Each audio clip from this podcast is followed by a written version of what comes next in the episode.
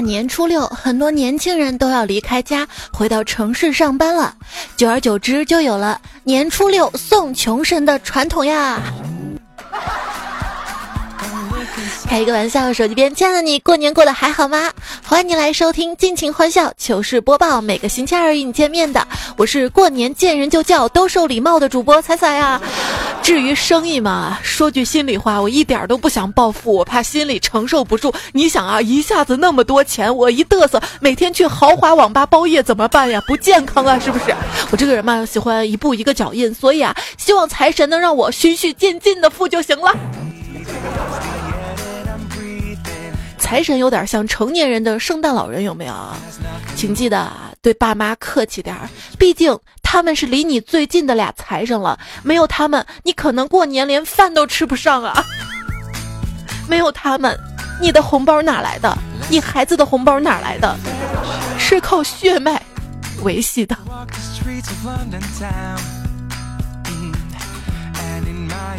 有些亲戚啊，一年都说不上一句话。过年嘛，打电话拜年的时候。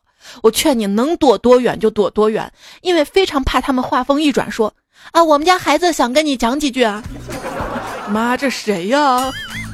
有时候也是因为大人都没有话说了，就换你来把电话接下去。你聊不下去，他们可以说：“哎呀，这孩子真不懂事儿之类的。”然后就把电话给挂了。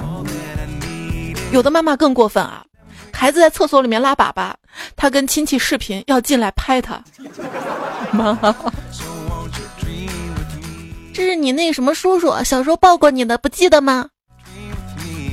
什么？他小时候能抱得动我吗？讲真，亲戚之间的尬聊实在太可怕了。我表妹都二十八岁了，亲戚问她：“你更喜欢爸爸还是更喜欢妈妈？”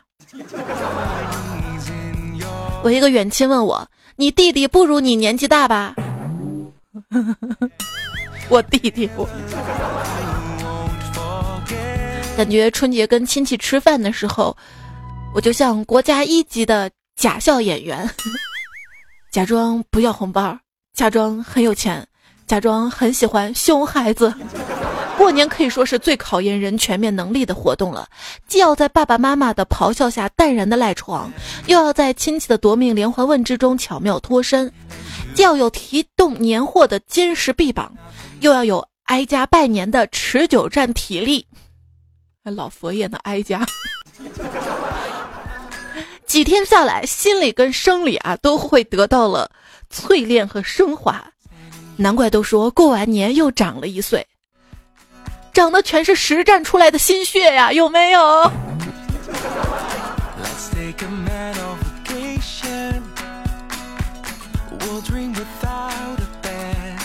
记得我小时候啊，刚刚学钢琴的时候，学的也不咋地吧。过年了，家里人看到我们家钢琴了，就非要让我弹一曲，我只好把谱子往那儿一放。一个亲戚就说：“哎呦，哎呦，这还没弹呢，就先学会摆谱了啊！”所以我对亲戚呢是恐惧的。现在嘛，一有亲戚来串门，我立马锁了房间的门，假装不在家。亲戚啊一直不走。我就很担心我的开心果杏仁被吃完了。退出江湖不是你说了算，而是江湖说了算。过年也一样，不是你说了算，而是你爸妈跟亲戚说了算啊。咱能不说算吗？咱吃葱可以吗？饭桌上，亲戚问胖虎：“你具体干什么的呀？”胖虎就说：“哈，我我写代码的。”亲戚说：“啊，那那我跟你工作的性质是一样的，我写毛笔字的。”在老家啊，记住，千万不要随便碰到个小孩就去逗他，因为他有可能是你的叔啊。而且不要强迫小孩拜年的时候说成语。今年嘛，不是狗年嘛，说大家用狗年的成语来拜年吧。结果一亲戚小孩 吼了一句：“祝你狗仗人势。”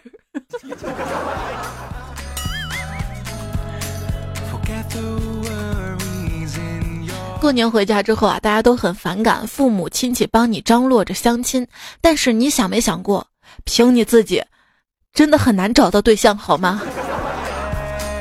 狗年的第一天才知道狗年没有情人节，今年的情人节在鸡年，而明年的情人节在猪年，这应该是对单身狗最起码的尊重了吧？一位朋友呢，他的昵称叫思想在裸奔，他说昨天晚上我妈就问我，啊，你今天跟谁过节呀？就情人节那天啊，我我说没说话，他过来把我拍了一下，那你明天跟谁过节呢？呃，明天没人过，眼睛顺便向右看了一眼，看见我妈很自然的把手里的钱。碟放进了口袋里呀。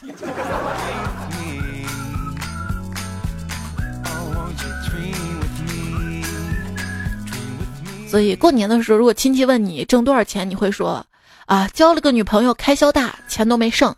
哎呦，那你把女朋友带回来看看呀？分了，为啥呀？钱花完了呀。这样的办法可以无限循环，完美掩饰既没有女朋友又没有钱的尴尬。新技能 get。当然了，就算前一年我们没有钱混的不好，我们还是希望来年能够多多的赚钱，讨一个彩头，不要要我的头啊！呃，北方啊，吃饺子流行饺子里面包上一枚硬币，谁能吃上来年就幸运。为了硬币，我跟我爸就拼了，他吃了四十个饺子，我们 吃了五十个。这不是高潮，高潮是我们都没有见到硬币。吃完饭，我爸洗锅的时候，在煮饺子的锅里发现了那一枚硬币啊！所以说，为啥前几天网上都流行那个视频包饺子不破皮儿的视频？据说还是官方流出来的啊！还记得小时候淘气嘛，吃饺子的时候，奶奶就说了啊：“看看谁能吃到我放硬币的饺子。”然后我接着直接说道。我也包了一个，看看谁能吃到我拿猪饲料包的饺子。就这样，我被揍了，揍了。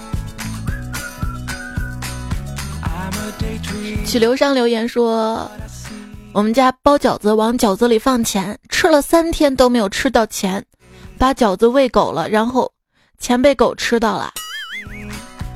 说不定你们家有剩的饺子是吧？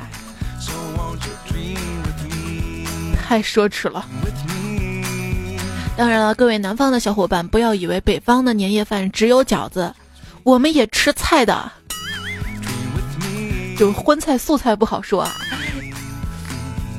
细心的朋友可能已经发现了啊，很多朋友这几天都没有晒吃的了，为啥呢？因为过年的剩菜还没有吃完呢。答应我不要再吃剩菜了，能做到吗？过年时候，我爸、我妈、我爷、我奶奶他们都做不到啊。就感觉过年的时光就是平时的时光过成了大块儿的，价嘛攒到一块儿不说了啊，关键是吃的得用好几天的时间准备食材做饭，做各种蒸碗啊凉菜提前备好，然后再用好几天的时间把它们吃掉。其实这跟每天做饭吃饭没什么区别，问题是因为春节的时候天冷，这些菜好放不容易坏掉吗？像我妈做菜啊，必备的一个菜就是香菜，因为我妈说她是摆盘之魂。那么多荤菜里总得有点绿色，是不是这种感觉？跟我妈一边摘菜一边聊以前的事儿，我就问了一句：“嗯，你跟我爸谈恋爱的时候甜蜜吗？”我妈说甜蜜个屁呀！嫁给你爸纯属他脸皮厚，天天跟在我后面，烦死了。我说那还不是因为你长得好看呢。嘿，我那个时候啊，每天对你爸只有一句话，就是不要跟着我。哟，原来你们还是一段没有爱情的婚姻啊。然后把菜摘好了，我看了一眼我爸，说：“哎，脸皮厚就知道缠着我妈，厚脸皮。”结果我爸跟我说。你知道你妈没说完整吗？她确实跟我说了不要跟着我，不过后半句她没说完，完整的是不要跟着我，晚上我自己过来啊。嗯。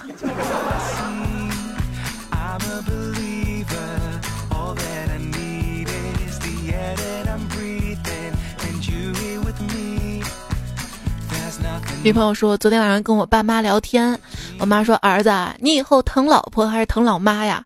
我说老婆可以有很多，老妈却只有一个，当然最疼老妈喽。老妈欣喜万分。这个时候，老爸悠悠地说：“呵呵，你要是疼我的话，我可以让你有很多老妈呢。”家里的气氛怎么有点紧张呢？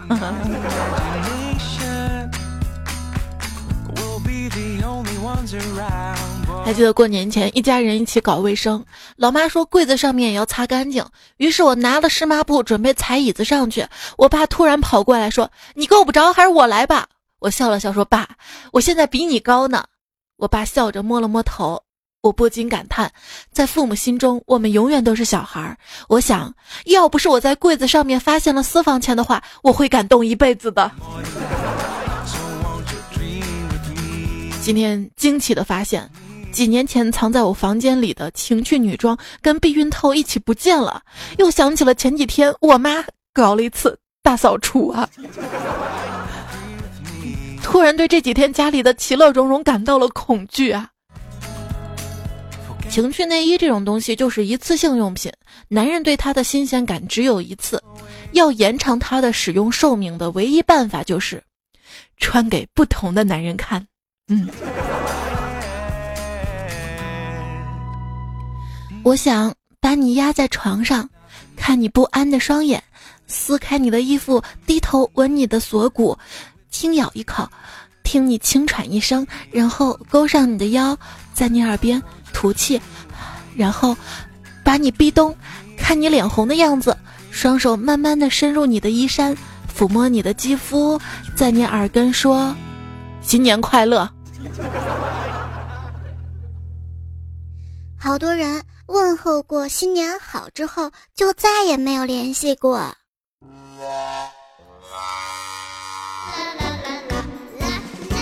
都说新年快乐，你知道我今年新年有多么不快乐吗？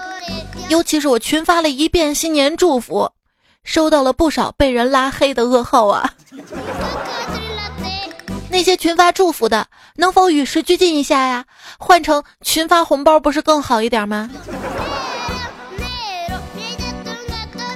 这个过年你在做什么呢？有没有打麻将呢？麻将作为中国传统的区块链项目，四个矿工一组，先碰撞出十三个数字正确的哈希值的矿工可以获得记账权，并得到奖励。打了一晚上的牌，净输。老王急了，鞋子一脱，往桌子上一拍：“你们换荷官，他影响我手气。”荷官捂住鼻子说：“哟，看您手气不行，脚气倒挺足的啊。”你那个手机斗地主一直输，是什么原因让你坚持下去的？因为，因为队友一直鼓励我。怎么鼓励你的？你的牌打的也太好了。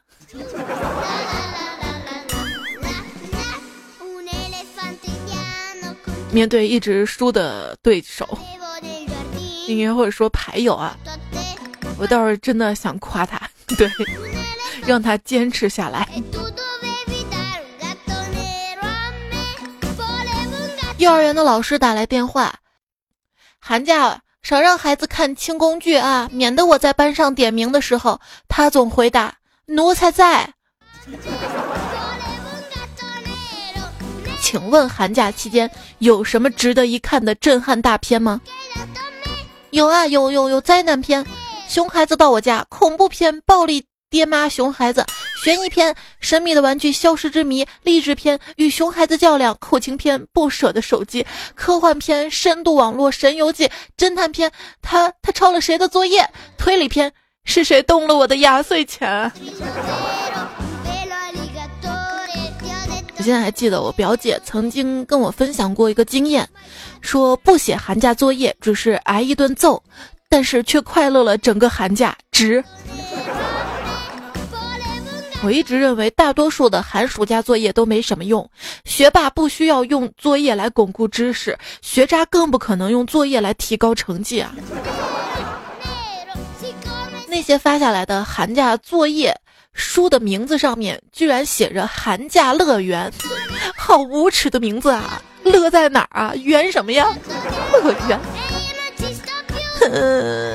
我的诺基亚碎了，别逗了，怎么可能呢？我不小心把它放在了寒假作业下面呀。觉得寒假作业厚是吧？来来来，给你把后面答案撕了。对，就这样。寒假作业就属于那种有答案都不想抄的那种感觉，对不对？寒假你们留了多少作业呀？没有，这么爽？我是说没有寒假呀。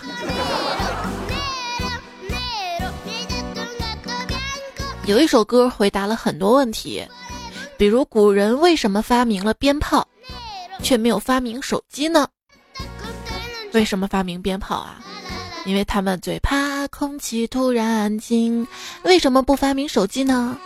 因为他们最怕朋友突然的关心。调不过去了，调不过去。哎呀！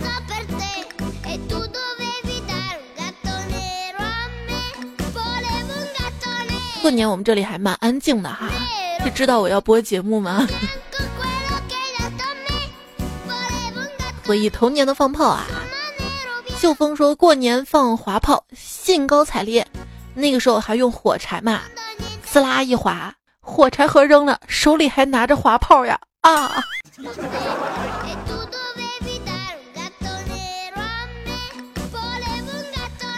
竹林隐者说：“小时候就去炸过牛屎，还有田里的烂泥，只是有时候没有来得及跑开呀。”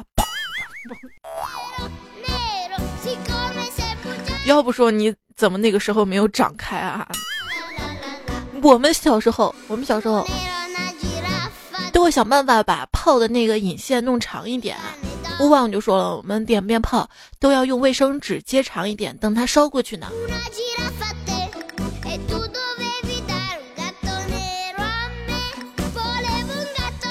我小时候还用那种烟嘛，就让我爸刚点着一根完整的烟长一点，然后就点那个炮，能离手远一点吗？祈愿的说，小时候玩炮仗，喜欢扔在下水道里炸水花。有一次，我爸在边上看我炸炮仗，点燃一个扔水里，过了好久没炸，我爸说熄了，不炸了。我说别过去啊啊，那个炮仗时间长。他不听，伸着脑袋去看，砰的一声，我爸那一脸的下水道的泥，还有他那一身白西装啊，立马笑翻在地。下水道里有说不清的啥玩意儿啊！佛系猪猪女孩留言说，小时候不太敢玩炮，有一次点一支。哧溜一声没有爆，我就捡起来看看，没有动静。听了听，突然砰一声，在我耳边爆了。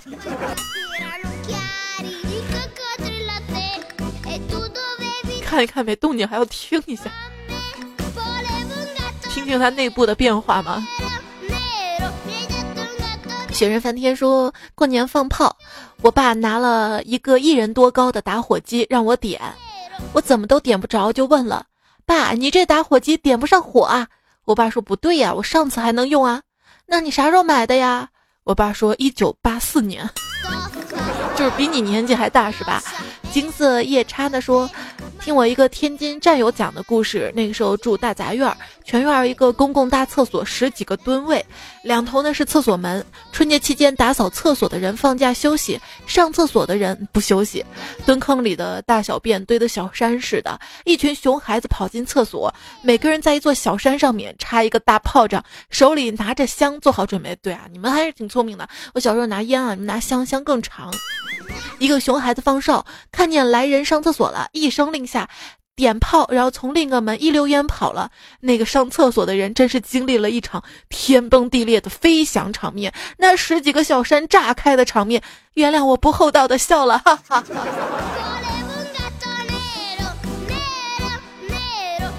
那个时候没有什么监控，不然你爸妈就遭殃了哈。拉贝特说。炸厕所这个事儿吧，让我重新认识到了“发愤图强”这个词儿，真的是作孽呀。Life 说，小时候呢都是炸别人的三轮车、自行车，长大看到有汽车了就不敢了，因为我害怕汽车会爆炸呀。Q 说，只炸过易拉罐，当窜天猴玩儿。小谁的大飞哥说，我炸过烂橘子，你那个时候都玩过爆菊呀？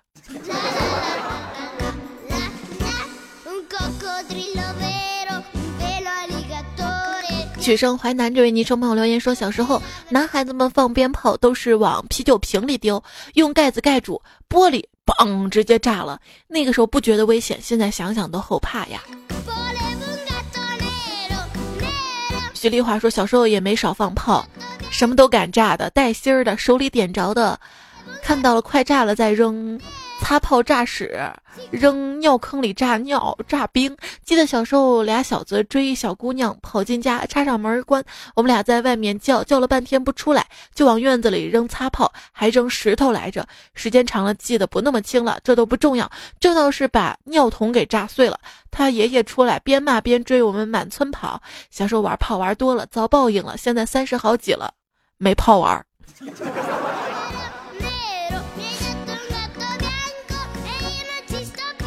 没事儿，你想玩，我可以买给你的。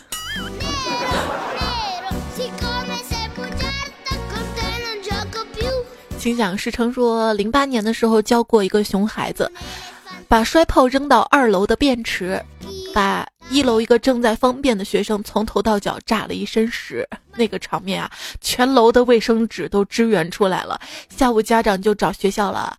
今年过年去批发市场买橘子，竟然遇到了那个被炸一身屎的娃。他爸是开门市批发水果的，我的记忆一下就回到十年前，忍不住笑了呀。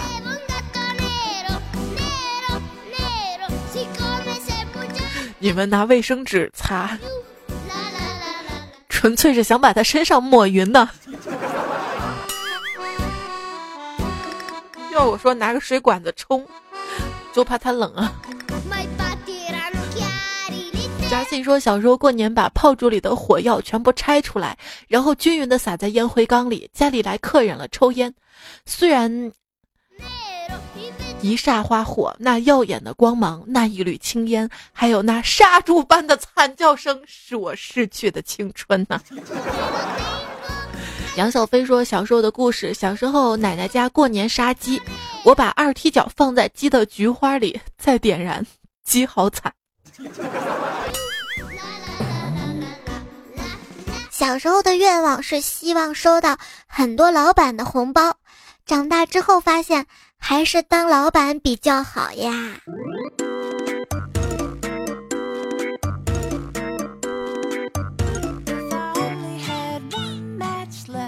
最近压力太大了，如果我发脾气不可爱了，表现的很暴躁。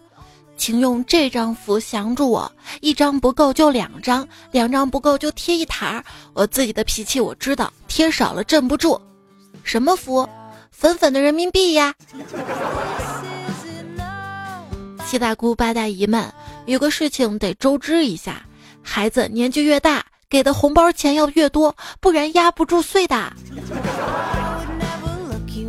那些晒老公给了大红包的，我就想问问。你是咋管的家啊？你老公手里咋有那么多钱呢？啊！这个新年你是越过越富还是越过越穷呢？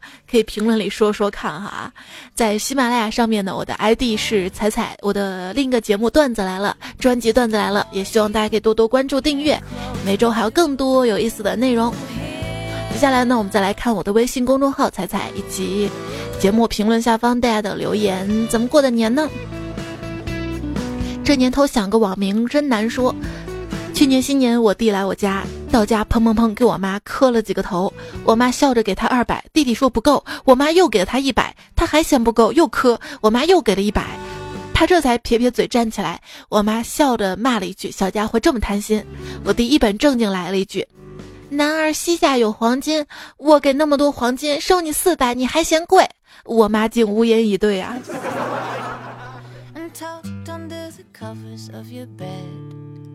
就我们这边老家的习俗嘛，长辈还是得给没结婚的派红包，有时候挺尴尬的。我坐在那儿宛若巨婴。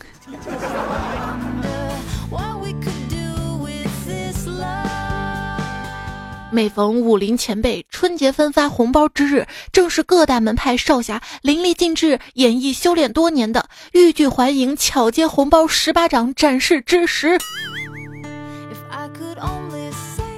小时候，爸妈把我的压岁钱借走，分别给我写了两张借条，一个是二月三十日还，一个是二月三十一日还。我当时还真信了，小心的保管好了借条啊。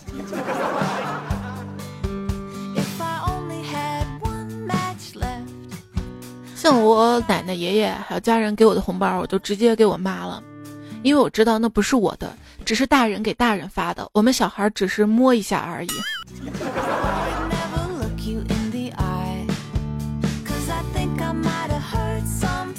玉儿飞说：“就在刚才，我跟小妹讨论万能符，老妈一直听着，结果就刚刚一边看电视一边若无其事的说了一句：‘那不就是冬天也能穿，夏天也能穿吗？’嗯，不是衣服的服啦。以后简历可以写曾参加过世界五百强公司的两亿项目，并在年底得到分红，收益就不多写了，一块多。”我朋友是个医生嘛，用支付宝扫描自己手写的福字，已经写了几十个了，支付宝还没有识别出一个。我在贴对联中间那个福字儿的时候，我爸在旁边沉默了半天，来了一句：“啥时候能把这福字儿换成喜？”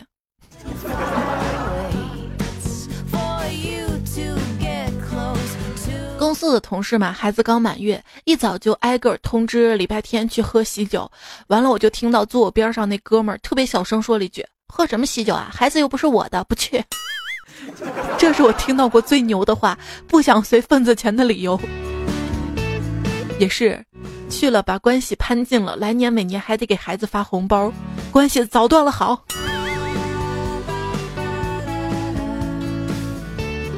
舍得说彩彩，我是送外卖的小哥，大过年的留下值班。过年点外卖的人少，赚的不多，感觉有点不平衡了。路上看到些乞丐也没有放假，就管冲人喊恭喜发财，万事如意。基本逢人过来都会给他发红包，虐心呐。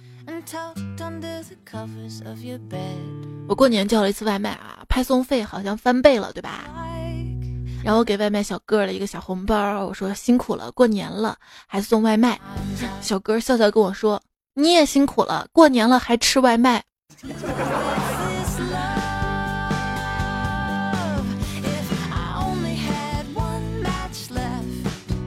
以前在楼下拿外卖的时候，听到过一个外卖小哥给顾客打电话通知。先生你好，您的外卖到了，请。我操，你这个傻叉，快点，快点滚下来！你爹给你送饭来了，动作快点。真的送到儿子那儿了吗？不对啊，那看电话应该也知道呀。什么情况啊？一呢说从小不爱吃肉，以此背景，今年年假回家一直在家吃饭，天天陪我吃素菜。今天我要走了，姐姐对外甥说：“等你大舅走了，咱们就吃肉吃鸡腿哈，别着急啊。” 说不定你妈还是偏心你。像我们家这种情况的话呢，什么菜都会有啊。你不吃肉，你不要吃就好了嘛。敖印说去朋友家做客，朋友非要杀个鸡吃，还说逢年过节杀鸡都是他的事儿。只见他抓住鸡脖子，手上提着刀，十来分钟过去了，鸡被活活掐死了。他告诉我，拿刀是为了转移鸡的注意力啊。我总感觉这个段子播过，是不是每年你都杀一次鸡，这么把鸡掐死一次啊？阿 sweet 说，我跟亲戚们在一起聚餐，吃羊肉火锅，结果我因为吃多了，晚上就发烧了，是因为羊肉太补了吗？而且火锅嘛，烤嘛，烤得慌。新彩说过年期间，我们家吃了两大包开心果，得出了两个真理。一虽然它叫开心果，但是没有开壳的那些基本上是坏的，所以当你不开心的时候容易坏，对不对？二是不要吃那么多呀，不然会长胖的。以前总是说吃这个不长胖，吃那个不长胖，事实告诉我们，所有说吃什么什么不长胖，吃多了还是会长胖的。不要问我怎么知道的。侯小婷婷说，初二聚会，好多亲戚都说我胖了，但是他们都说比以前漂亮了，不知道是不是安慰我呀？差不多是吧？不要搓穿。张路祥说，突然想起一件可怕的事情：二零零八年赛尔号刚出的时候，距离地球能源枯竭三六五零天，所以去寻找无尽能源。今年是二零一八，要凉。木子李说。二零一六被猴耍了一年，二零一七没有抓住机会，希望二零一八能走狗屎运，这样二零一九就能过上猪一般的幸福生活啦。觉得前几年的自己很傻是吧？这是人生常态，千万不要因此而沾沾自喜。事实上，我们只是从一个形态的傻转化为另一个形态而已，没有任何进步。不信你再过几年回头看看呀。有朋友就说了啊，过个年把你们一个个都过傻了吧？别说你不服，我就问你一个问题：一秒钟之内答不上来就不要嘚瑟了。今天是星期几？不许看手机。这种事儿在听我们糗事播报不存在吗？明明都知道糗事播报更新在周二，然后基本上听到就周三了。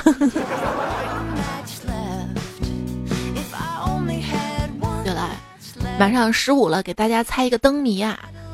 一个汉字一共十笔，无横无竖无勾笔。皇帝见了要行礼，孔子见了忙作揖。请问是什么字呢？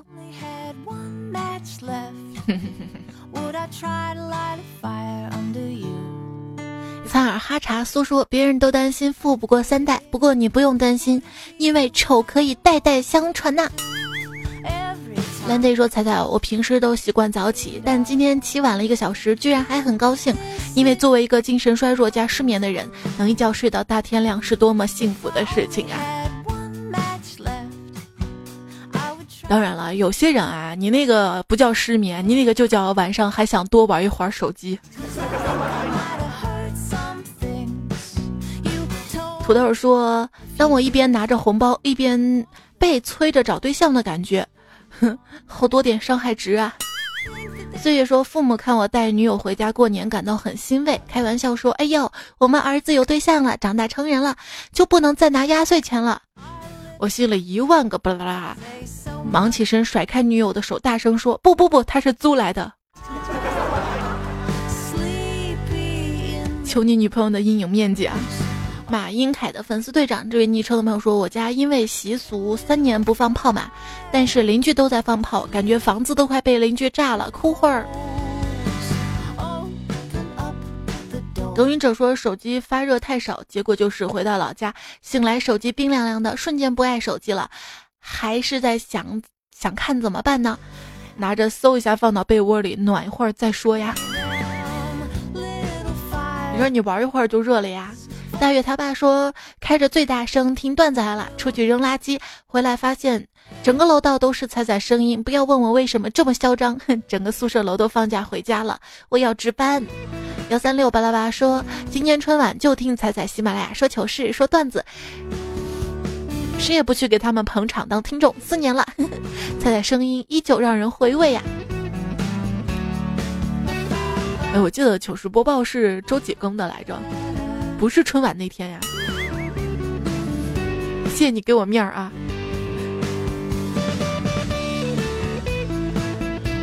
懒人羊说心情超级不好，气得头晕，赶紧听彩彩缓一缓。呃，我以前很苦的时候就安慰自己，现在算什么？以后会更苦的。现在很苦的时候告诉自己，这算什么？以前那么苦都过来了。心技能 get 啊，送给你。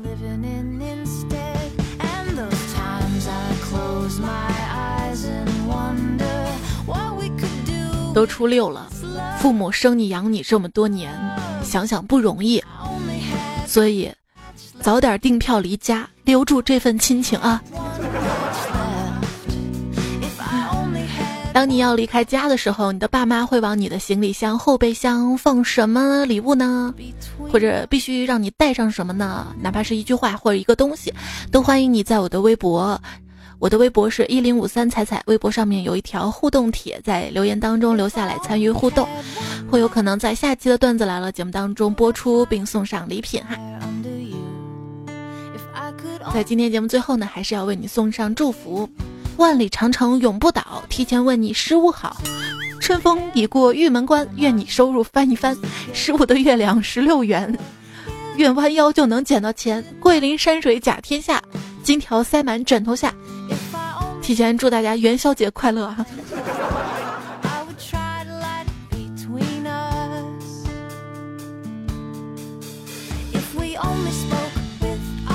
啊，今天在节目最最后的时候，要感谢在周日的时候我做直播嘛，当时没有来得及感谢给我打赏送礼物的好朋友们哈，在这里特别感谢一下。木月亮挥舞小皮鞭，还有几位主播，我是可爱的李二、夏春瑶、佳期、深夜众生相、唐朝，还记得陆墨、李小抠、飘雪的暖阳、花开缘起、听觉有道、高老师、佳期之夜、不说不明白、不做不知道、特么的做做作、夜黑风之子、魅影、奇团独影。想起胖胖天空又矮又秃，黄鳞 C 癌归来，诈尸多年的黄飞鸿，莫彩不良人南极，一生一世一夜之久，小瑞的新哥哥淡然妙人心难测，驾彩而来 A D A M 六六七赵岩，啊哈哈，谢谢你们。这期节目当中呢，也用到了一些段友和段子手的段子改编，尹教授和灭森，边边鱼白水，兔宝。